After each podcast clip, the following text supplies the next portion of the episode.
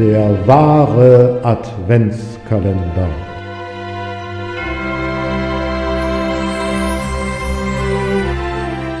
Präsentiert von Peters Literaturküche. Von und mit Peter Fassbender.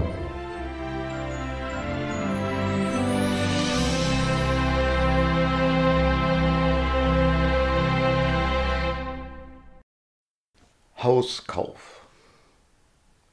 Lotte hört ihm gequält zu. Um Gottes willen. Felix schüttelt den Kopf. Da! Er zeigt auf das Haus. Hast du den Spalt da nicht bemerkt? Da kann man ja eine Kappe durchwerfen. Ja, schon, sagt Lotte genervt. Das kann man ja noch etwas zuschmieren, wenn es einen wirklich stören sollte. Da ist schon jede Menge zugeschmiert, wie du das so elegant nennst. Fast überall wurde dann nachgeholfen. Dach, Wände, Tür, Fenster, einfach alles ist krumm und schief. Da kann man ja nur noch weiter pfuschen. Sie atmet tief aus. Ich weiß gar nicht, warum ich dir das gezeigt habe. Das ist nicht die Frage, Schwesterlein. Die Frage ist, warum hast du mir das nicht gezeigt, bevor du das gekauft hast? Ich muss ja nicht alles meinem Bruder zeigen. So weit kommt das noch. Es ist weniger der Bruder, es ist der Bausachverständige in mir. Ein wenig Sachverstand hätte das Schlimmste verhindern können. Das ist ja aber wohl eher nicht deine Baustelle, Felix. Er macht eine ausladende Geste. Alles ist meine Baustelle.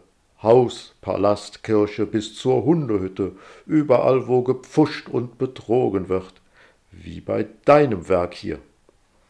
Jetzt übertreib mal nicht, Felix, das ist ja nicht für die Ewigkeit, es wird seinen Dienst tun in der vorgegebenen Zeit. Nichts wäret ewiglich, aber es soll auch nicht umfallen, wenn man es mal schäl anschaut. Du machst den Kauf rückgängig bei dem Kerl. Es war doch ein Kerl, oder? Mit fast vollständig zugekiffenen Augen schaut sie ihn an. Die meisten, die da arbeiten, sind Frauen. Aber, unterbricht Felix, das da hat dir ein Mann verkauft. Ja, es war ein Mann. Dachte ich mir doch. Er hat die weibliche Einfältigkeit ausgenutzt. Sicher hat er dich auch noch, nennen wir es mal, umgarnt, die alte Jungfer ein wenig in Wallung gebracht. Sie boxt Felix gegen den Arm. Du bist älter als ich. Ja, Schwesterchen, aber mich macht das Alter interessanter. Bei dir, na ja, macht es halt nur alt. Idiot, ich bin noch keine dreißig. Felix bläst die Backen auf. Wenn Frau bis jetzt keinen abbekommen hat, dann wird es halt eng auf dem Markt. Da musst du schon was bieten und bestimmt kein windschiefes Häuschen. Es sei denn, jemand sucht was Naives, um ihm den Haushalt zu machen und sich ansonsten ruhig und gesittet verhält. Solltest du dir mal durch den Kopf gehen lassen. So ein Kerl wird zu finden sein aber zuerst müssen wir das da loswerden. Lotte schüttelt den Kopf.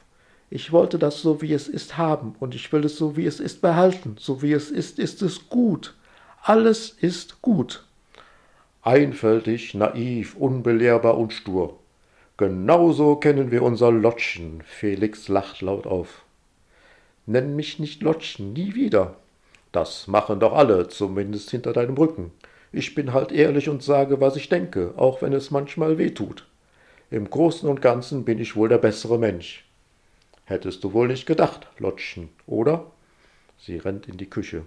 Ja, typisch Lottchen, weglaufen, das kannst du am besten. Sie kommt zurück, das Küchenmesser in der Hand hinter sich verborgen. Mag sein, dass ich schon mal weglaufe, aber ich komme auch immer wieder und beende meine Sachen. Sie stellt sich vor ihn. Das ist wohl dein Problem bei den Männern, also das mit dem Beenden.